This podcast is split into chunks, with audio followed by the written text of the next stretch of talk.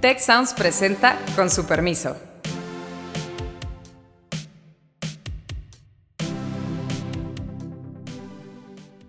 El día de hoy, eh, pues vamos a tratar un tema muy delicado, muy sensible.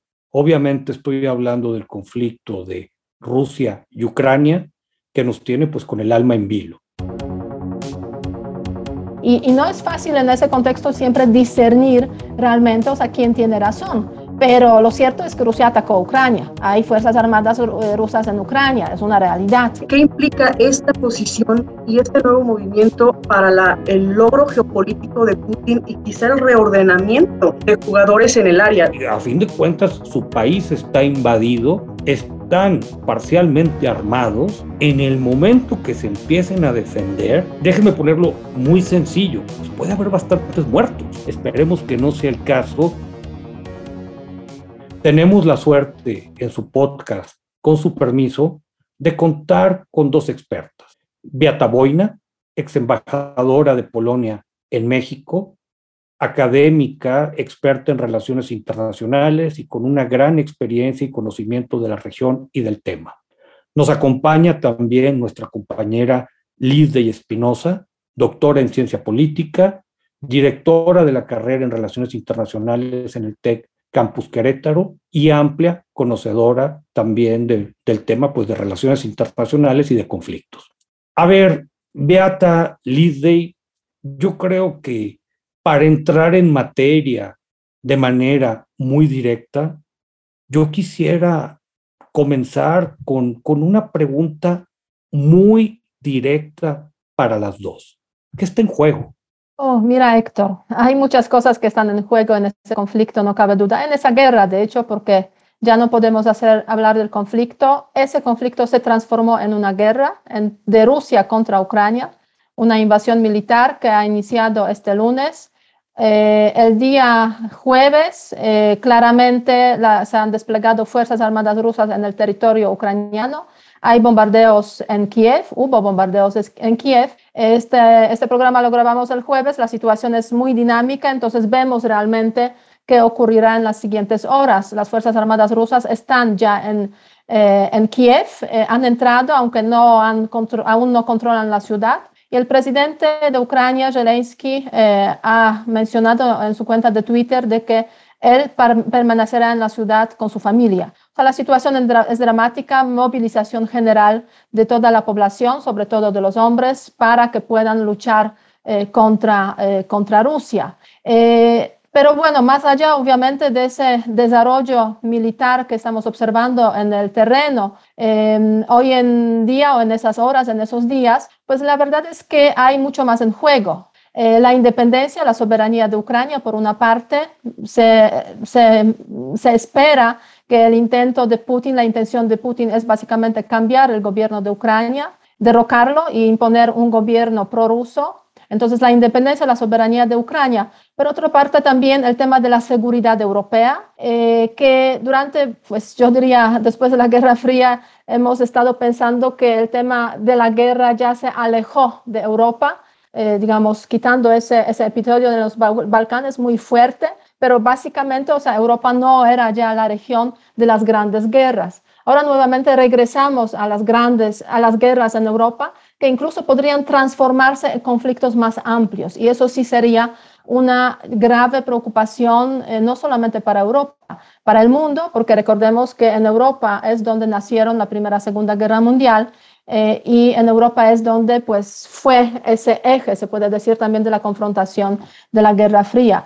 Entonces el tema es eh, cómo parar a Rusia. Rusia a lo largo de la historia, eh, siglo XIX, siglo XX, eh, ha sido un país expansionista. Es una gran potencia que ha controlado los países vecinos a través de diferentes mecanismos, herramientas, quitándoles soberanía, poniéndoles gobiernos, eh, cambiando, fragmentando, en fin, mil asuntos, mil cosas, ahí se podrían mencionar. No es solamente cuestión de la Unión Soviética, son tiempos también anteriores. Y cuando cae la Unión Soviética se abre una pequeña ventana, digamos, de oportunidad para los vecinos para independizarse y de alguna forma tomar otro camino. muchos lo aprovecharon, no todos, algunos llegaron tarde, como Ucrania y Georgia. Y es lo que estamos viendo ahora. Rusia está en contra de que los países vecinos que formaban parte en su momento de la Unión Soviética eh, no estén con ella. Y ese es básicamente el objetivo de Putin, cuestionar el arreglo internacional que se dio a la caída de la Unión Soviética. Es una política revisionista que obviamente puede tener consecuencias para esa región, para Europa y para el mundo. Enorme. Lizzie. Gracias, Héctor. Pues al igual que Beata, lo que está en juego pues es muchísimo. Es todavía quizá muy temprano para saber cuál es el juego de Putin y hacia dónde se va a dirigir Putin. Eh, de los más inmediatos, coincido con Beata, obviamente el principal es obviamente la seguridad ucraniana, el, principio de soberanía, el, mismo quizá impacto a democracia que tenga esta, esta invasión que está teniendo Rusia en, en, territorio ucraniano. La seguridad europea, como bien lo mencionó Beata, pues estamos regresando a esta zona de conflictos en donde ya nos había experimentado también en la Unión Europea. Unión Europea también al centro este conflicto lo pone también o nos pone en jaque a Unión Europea. ¿Por qué? Porque tienes a la OTAN, tienes a Unión Europea, tienes un conflicto ahí también fuerte en cómo reaccionar, en qué, qué, qué haces. ¿Se reacciona de forma militar? ¿Se reacciona de no forma militar? Hasta este momento pues tenemos únicamente las sanciones. Y el impacto también hacia Rusia. ¿Qué, qué implica esta posición y este nuevo movimiento para, la, para realmente el, el logro geopolítico de Putin y quizá el reordenamiento? De jugadores en el área, no solamente en Europa, tan solo también con Rusia. Eh, se puede dar un acercamiento entre Rusia y China, lo cual podría ser bastante peligroso y bastante interesante para un reordenamiento geopolítico, económico, social de esa zona en específico. Más aparte tienes pues obviamente los conflictos eh, en el corazón de Europa, en el centro de Europa, con esta división eh, que se tiene ante mantienes una, una, sanción a Rusia, no la mantienes, el caso de los recursos naturales, que desgraciadamente son dependientes de Rusia, eh, ya se dio un corte a, gas natural por lo menos, y Estados Unidos, Estados Unidos, aunque parece aún alejado de este conflicto, un efecto que puede llegar a tener y que no debemos de dejar, de dejar pasar es justamente qué impacto puede tener en política interna y en política doméstica en Estados Unidos. Es elecciones. Eh, tenemos elecciones intermedias en 2022 justamente en Estados Unidos. Entonces, esta presencia o dependiendo de qué tanto Biden decida involucrarse en este conflicto, va a tener un, impacto positivo o negativo en elecciones intermedias en 2022. De acuerdísimo. Uh, yo leía a Anna Applebaum, y digo, muy famosa la autora por su libro sobre el ocaso de las democracias, un, libro reciente, y escribía por ahí un artículo diciendo, es que para Putin tener en su lado occidental una democracia más o menos funcional es algo, es una fuente de estrés, de problemas internos, un problema de comparación y, y, es algo con lo que va a luchar en contra. Y ahorita pues escuchaba a las dos hablando de la soberanía ucraniana, etcétera. Ahora, pareciera que este conflicto también puede tener costos muy importantes para Rusia. ¿Por qué estar dispuestos a pagarlos? Mira, este, efectivamente el, eh, el, conflicto pues implica también un costo para Rusia, un costo incluso grande, gigantesco, podríamos decir. Eh, y, por qué eh, Putin quiere asumirlo?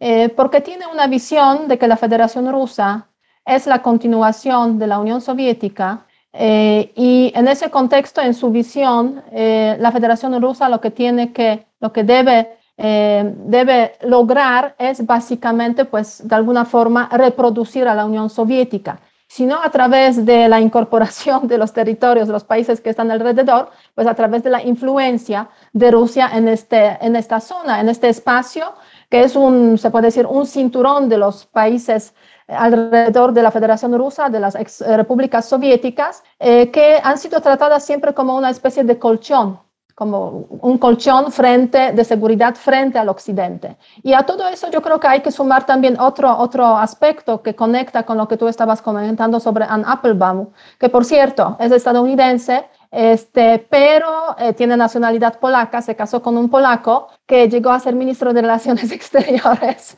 y este, ha vivido muchos años en Polonia, entonces por eso también conoce muy bien esta, esta zona, ¿no?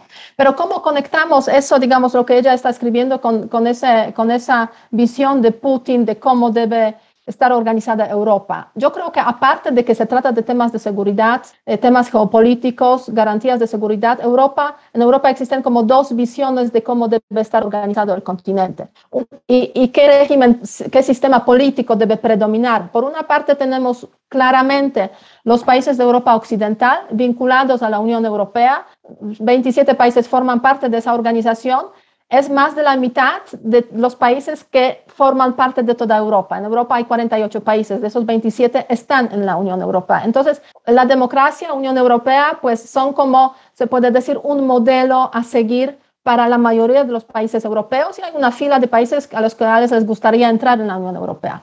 Ahora bien, lo que propone Rusia es un modelo de desarrollo muy distinto relacionado con el tema del autoritarismo un control fuerte del Estado, pues prácticamente nulificación de los ciudadanos y, cero capacidad de esos ciudadanos para controlar realmente las decisiones, el proceso de toma de decisión. Es otro modelo eh, que en general ha habido esa, esa brecha entre cómo ve a Europa, Rusia con Putin y eh, el resto de Europa, sobre todo a, través de la Unión Europea.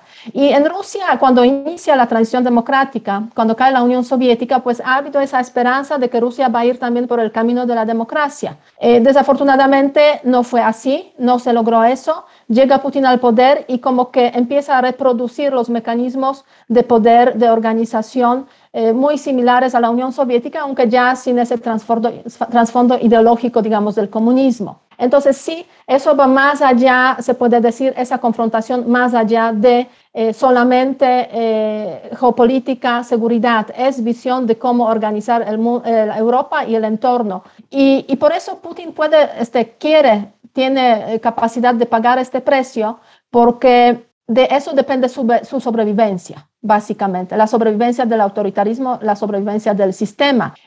si eh, permite que alrededor de Rusia se desarrollen los países democráticos, eso directamente es cuestionamiento precisamente al poder de la Federación Rusa. Eh, y en ese contexto, pues eh, claro, cuestionamiento al poder de Putin, que ya lleva 21 años en el poder y le quedan unos cuantos años garantizados hasta 2036. Y yo siempre digo si la biología le permite, porque pues los años también pasan y no pasan en vano, ¿no?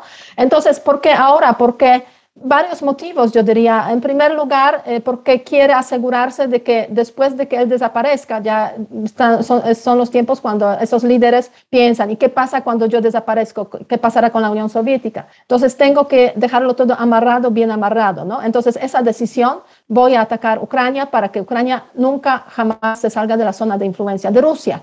Es un pensamiento muy peligroso, la verdad, y, y muy costoso, obviamente y no necesariamente todos los rusos están de acuerdo con eso, porque hoy, en, hoy eh, hemos visto eh, manifestaciones en diferentes ciudades de Rusia de los ciudadanos rusos contra esa invasión. Eh, hay como mil arrestados más o menos por esas manifestaciones. Entonces, el tema es muy fuerte, el costo político que puede pagar, pero el costo económico sobre el cual podemos hablar, obviamente, pues es alto y está dispuesto a hacerlo para permanecer en el poder. Gracias, Héctor. Pues yo, yo quiero quizá remontarme un poquito a la historia, porque esto no es un conflicto nuevo.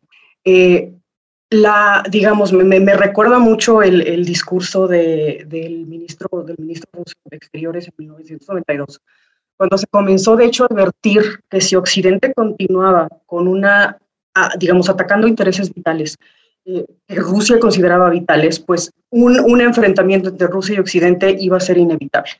En ese momento se tildó esa idea como completamente descabellada de que no iba a pasar. Sin embargo, la actual crisis que estamos viviendo en este momento pues nos hace pensar que realmente esas palabras que se dieron en 1992 pues no estaban fuera de lugar. Y creo que hay que entender un poco por qué lo está haciendo Putin y por qué, por qué, por qué se está jugando. Eh, este, esta visión que, que mencionaba Beata, pues precede incluso antes a la llegada de Putin.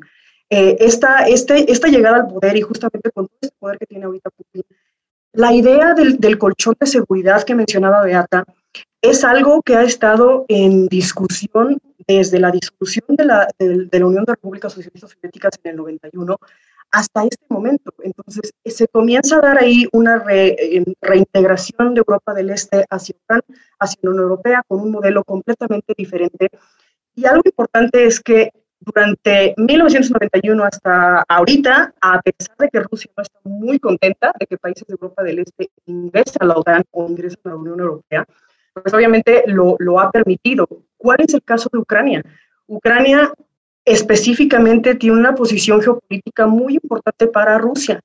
Eh, contiene, pues ya se dio el ataque en Crimea, que se dio en 2014, ya procedió ahorita lo que se está dando en las regiones eh, fronterizas, está el puerto de Sebastopol, que es la entrada de, de la flotilla rusa, y perder ese último bastión para Putin es, es prácticamente ceder la entrada a Europa a la frontera rusa. Eh, Putin yo siento que aquí tiene una, una visión eh, bastante de política rentable. Putin, desde las intervenciones que ha tenido desde 2008 con su intervención en Georgia, es alguien que calcula los costos. Ahora, al intervenir en Ucrania, él ya sabía los costos que tenía o que tenía o que se podía cargar con esta intervención. Lo mismo sucedió en Ucrania. Cuando él, cuando él entra a Ucrania, Ucrania en ese momento, en, 2000, en, perdón, en Georgia en 2008, Georgia estaba completamente devastada. Realmente en 2008 Putin pudo destrozar a Georgia y no lo hizo. Llegó, se frenó, tomó Gori, se frenó e inició negociaciones con la Unión Europea. En este momento Putin está consciente que no va a haber una reacción militar porque no le conviene a ninguno de los dos. No le conviene a Occidente ni le conviene a Putin. Putin no tiene los medios suficientes para ahorita involucrarse en una, en una guerra de gran escala con Ucrania, con OTAN y con posible intervención de otros países. Eh, entonces siento que sí, él, toda su política exterior se ha basado en cálculos muy cuidadosos de riesgos y de beneficios. Y aquí hay que ver por qué se está actuando en este momento. Uno, pues obviamente por no permitir la entrada de Ucrania a la OTAN, pero también está pidiendo que se respeten los acuerdos de Minsk. Estos acuerdos de Minsk que se, se firmaron en 2015 con eh, Francia, con Alemania, y que obviamente pues, Ucrania ha estado diciendo que no los va a respetar. Y es una forma de obligar a Occidente a sentarse a negociar. Y una visión en donde desde 1991 creo que esta expansión de OTAN y de Unión Europea se tiene una visión de Europa que no comprende a Rusia y que no incluye a Rusia. Entonces, esta exclusión rusa de seguridad y política europea es lo que también está causando estos problemas que tenemos en este momento. Entonces, es realmente una definición de objetivos de necesidad del continente y que Putin ha dicho, yo necesito estar presente porque Rusia también es Europa y Rusia también necesita ser parte de esa seguridad internacional y estás prácticamente quitándome ese colchón de seguridad que mencionaba Beata, ese colchón de seguridad que sin ese me siento completamente amenazado ante la llegada de la OTAN y la llegada de una nueva.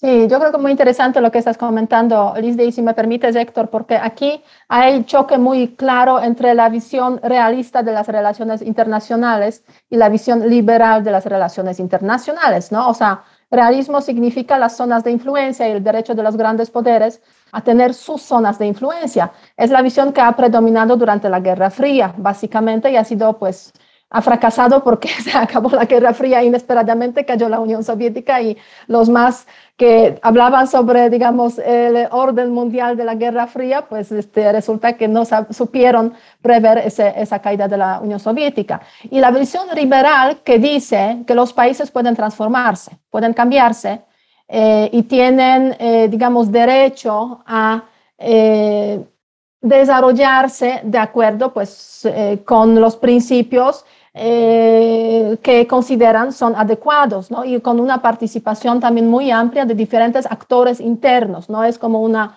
caja negra el Estado, sino que hay una cantidad de actores que tienen sus intereses, sus preferencias, sus sus voluntades y están en su derecho, los ciudadanos como tales, a escoger el camino que quieren, ¿no? Obviamente, si uno vive en Europa Occidental, pues tranquilamente este, puede, puede pensar con esa visión liberal eh, sobre las relaciones con el mundo, pero cuando vive en Europa Central y Oriental, esas dos visiones chocan.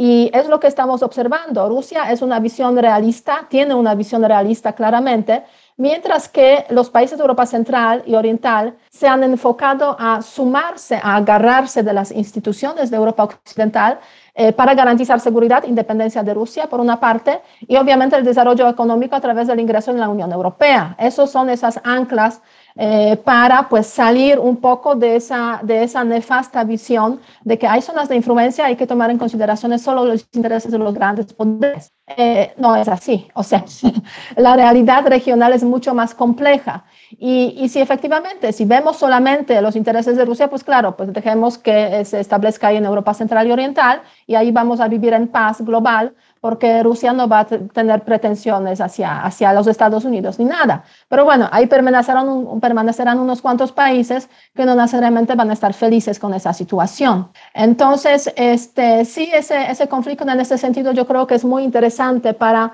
para ver ese choque de esas dos visiones de cómo debe ser organizado el mundo, las regiones, diferentes regiones en el mundo, y, y cómo a veces nos dejamos llevar por eh, ciertas visiones que eh, no necesariamente pues eh, abarcan los intereses de todos los actores, ¿no? Y, no es fácil en ese contexto siempre discernir realmente, o sea, quién tiene razón. Pero lo cierto es que Rusia atacó a Ucrania. Hay fuerzas armadas eh, rusas en Ucrania, es una realidad una realidad que, o sea, que es totalmente contraria al derecho internacional, a las reglas básicas de la convivencia entre las naciones. Obviamente y, que era, y que era el mensaje que Biden traía, traía el día de hoy, estuvo insistiendo mucho. Es un ataque de Rusia a Ucrania y le decía a Putin, tú iniciaste esta guerra. A ver, yo me, me, llama, me quiero colgar de algo que estaban diciendo, que estaban diciendo las dos. Ah, eh, porque escuchaba Lide y la experiencia de Georgia. ¿Y qué ocurre? Porque a lo mejor Rusia hace una demostración de fuerza, puede querer tratar de imponer un gobierno en Ucrania y a partir de ahí negociar. ¿Qué ocurre? Y déjenme hacer una pregunta muy cándida. Si los ucranianos no se dejan, o sea, porque a fin de cuentas su país está invadido, están parcialmente armados, en el momento que se empiecen a defender, déjenme ponerlo, insisto, muy sencillo, pues puede haber bastantes muertos. O sea, y, esperemos que no sea, esperemos que no sea el caso. ¿Cómo se moverían los equilibrios y qué pasa con Europa occidental? Eh, porque pues parecería que por conveniencia en un momento dado, y no me gustó estos mensajes de OTAN, de, de, decir, pues, ¿sabes qué? Es que hay de ti si atacas a algún país miembro, todo. ¿Y qué se le deja a los ucranianos? O sea, ¿cómo, cómo, cómo queda este balance? Ojalá, sé que es una pregunta bien compleja, ojalá que me la puedan contestar rapidito porque tengo una más. Pues mira, si quieres inicio yo, Héctor. Yo, yo me voy quizá por el, el enfoque más eh, de que no va a haber tal invasión y que de, que no va a haber tal derrocamiento de gobierno. ¿Por qué? Porque si nos vamos justamente al análisis de, de, no solamente de geopolítica, sino de la retórica de Putin desde hace los últimos 20 años, prácticamente una guerra de gran escala no encaja, no encaja en su política, no encaja en los objetivos que tiene Moscú. Lo que explicaba con Georgia, que fue justamente lo que pasó en 2000, 2008, eh, cuando Georgia eh, pues prácticamente estaba completamente debilitada y mm, aún peor que lo que está ahorita Ucrania, prácticamente cuando Rusia entra, eh, cuando llega hasta Gori, se detiene y, y, pudo haberse ido, pudo haber tomado los gasoductos, pudo haber, tenido, pudo haber tomado los gasoductos, pudo haber destruido completamente la economía de Georgia, tomar el gobierno y controlar la zona, pero no lo hizo. ¿Por qué? Porque se basa en esta política rentable. Y creo que Putin sí tiene muy claros los objetivos y los riesgos que está corriendo si decide proceder a una invasión ya de gran escala en, Ucrania. Eh, Putin, hay otro, hay otro objetivo que yo creo que es lo que él está tratando de lograr, que es crear un conflicto congelado. Un conflicto congelado es justamente cuando él entra, toma ciertas regiones, en especial la, región de, Donetsk y, y de Luhansk, y se queda pero ¿qué haces al tener un conflicto congelado? Que impides que Ucrania entre a OTAN y entre a Unión Europea. Porque como requisito de entrada para las dos organizaciones es que un país tenga estabilidad y controle sus fronteras. Y tan solo con esta ocupación ya no está controlando fronteras Ucrania y esto puede jugarse a la larga. Putin puede estar ahí quedándose ahí en ese momento sin continuar con una invasión hasta derrocar al gobierno y simplemente proyectar esto a largo ¿Para qué? Para que no se dé la entrada de Ucrania a ninguna de estas dos organizaciones hasta que no se tengan las garantías que hasta ahorita, pues Rusia, la perspectiva de Rusia es que Occidente no le ha dado las garantías suficientes para satisfacer la necesidad de seguridad rusa. Sí, o sea, no cabe duda que los conflictos a gran escala es una especialidad de Rusia. Eh, conflictos congelados, perdón, es la especialidad de Rusia. Ahora bien, la invasión militar ya está ocurriendo en el territorio de Ucrania. O sea, ha habido eh, hasta el jueves por la tarde más de 160 misiles que cayeron en el territorio de Ucrania. en 30 lugares de Ucrania hay fuerzas armadas este, rusas. Eh, y eh, el alcance llega desde la parte occidental de Ucrania por Kiev hasta el sur y la parte oriental. pero bueno, realmente veremos lo que ocurrirá en las próximas horas, próximos días. Ahora bien, el occidente, ¿cuál es el papel del occidente y cuáles son esos riesgos? Porque no olvidemos que Ucrania es el país vecino de los cuatro países miembros de la Alianza Atlántica. Polonia, Eslovaquia, Hungría y Rumanía son los directamente vecinos de Ucrania. Entonces, en ese contexto sí hay una frontera de la OTAN con una zona de conflicto, con una zona de guerra, básicamente. Eh, por una parte. Por otra parte, pues hay tres bálticos, eh, Letonia, Estonia, Lituania, que son fronterizos de, de, Rusia, aunque no hay contacto directo con el conflicto, pero bueno, ahí está Rusia con, con facilidades y capacidades en caso de que quiera cambiar la situación en esos países. Esos son también ah, países de la Alianza Atlántica. La OTAN dijo claramente, y lo subrayó también este, el presidente estadounidense en numerosas ocasiones, no van a entrar las tropas de la OTAN ni de los Estados Unidos al territorio de Ucrania, porque Ucrania no está dentro de la Alianza Atlántica y en ese contexto no hay, obviamente, la cobertura de seguridad que tienen esos países que he mencionado. Entonces, los países eh, de la OTAN van a, estar, van a ser extremadamente cuidadosos precisamente para que ese conflicto entre Rusia y Ucrania, esa invasión rusa a Ucrania, no se derrame fuera de esta zona, ¿no? porque eso significaría directamente el choque eh, con la Alianza Atlántica.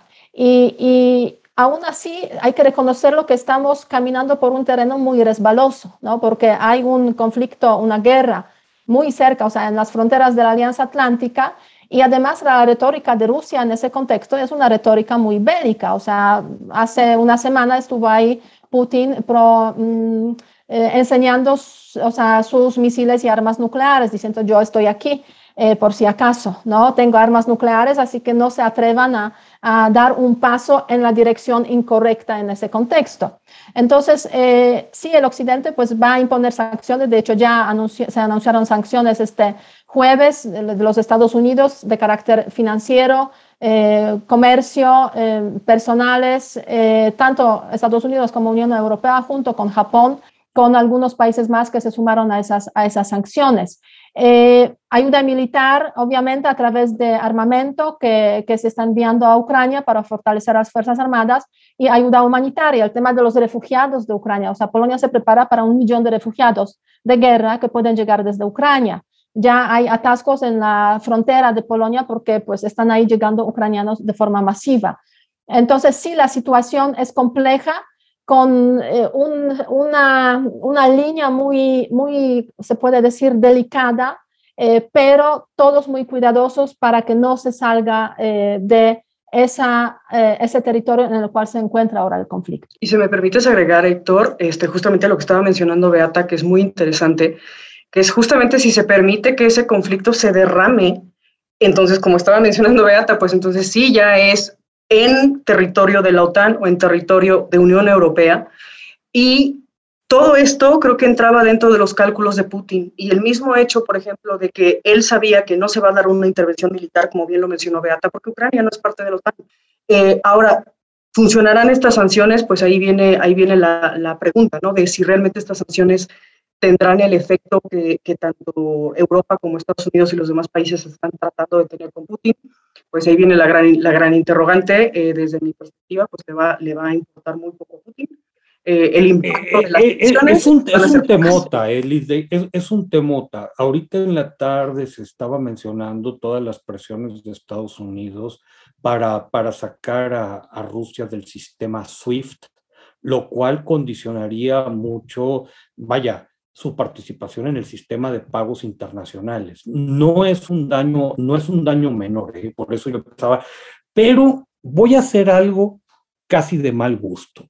Hemos estado muy concentrados en Occidente y se, debería ser tema para un programa completo, pero no puedo dejar de hacerles la pregunta y van a tener no más de dos minutos. ¿Entra o no entra China al conflicto? ¿Qué pasa por el lado oriente? Mira, China está muy cautelosa. Es cierto que ha apoyado a Rusia durante la visita de Putin eh, en Beijing y la reunión con Xi Jinping en sus demandas contra la OTAN, pero en las reuniones del Consejo de Seguridad, ya cuando se dio la, la invasión rusa, ha sido muy cautelosa llamando a la solución pacífica del conflicto. ¿Por qué? Porque a China no le interesa este, un conflicto de esta naturaleza porque siempre tiene en mente el tema de Taiwán. Si Taiwán declara su independencia, como por ejemplo esas repúblicas Donetsk y Lugansk, y una potencia tercera las reconoce, eh, ¿qué hace China? Eh, entonces sí sería, es un tema problemático y está muy cautelosa. O sea, sí va a continuar relación económica, obviamente creciente, entre China y, Rusia, eh, y es a lo que apuesta básicamente Putin en estos últimos años, pero mm, no va a entrar China como, digamos, eh, con apoyo militar o de esta naturaleza, o sea, eso no va a ocurrir básicamente en ese conflicto, lo cual que, bien, porque pues por eso yo creo que debemos estar como que tranquilos. Hay muchos temas entre Rusia y China que quizás sería para otro podcast también, problemáticos igualmente. Entonces no es una relación tan fácil como a veces pensamos que, que, que es. Lizzie. Pues coincido completamente con, con, con Beata, es una relación complicada y es una relación de altas y de bajas. Eh, durante un tiempo se acercan, durante un tiempo se alejan. Eh, efectivamente, el caso de Taiwán, pues creo que a China no le conviene para nada aliarse, por lo menos de forma abierta, con Rusia. A nivel económico, creo que su integración va a seguir y sobre todo a nivel de sanciones, lo que va a hacer Rusia es aliarse un poco más hacia, hacia China para tratar de contrarrestar justamente los efectos negativos de sanciones. Pero a nivel político abierto, lo dudo que China eh, dé su apoyo completamente a Rusia. ¿Por qué? Porque pues sí hay ahí un, un historial de, de, conflictos, pues desde China con sus propias situaciones internas eh, domésticas, Rusia con el reconocimiento, como bien lo dijo Beata, de provincias eh, pro-independientes y el reconocimiento de esto pues implicaría un reconocimiento a Taiwán por parte de China y el conflicto que esto traería. Pero esta alianza o esta posible alianza debajo del agua entre China y Rusia puede darse, sobre todo en el aspecto económico, también en el aspecto eh, de la zona, de, la zona específica de influencia de los dos, pues están teniendo choques. Eh, hay que ver que, bueno, obviamente los dos, tanto los gasoductos rusos como el plan de la, One Belt Road Initiative de China, pues están también ahí en pique en algunas zonas. Entonces tiene como que varias aristas su relación y como dijo bien Beata, pues es un tema para otro podcast que nos da para mucho. Caray, con su permiso.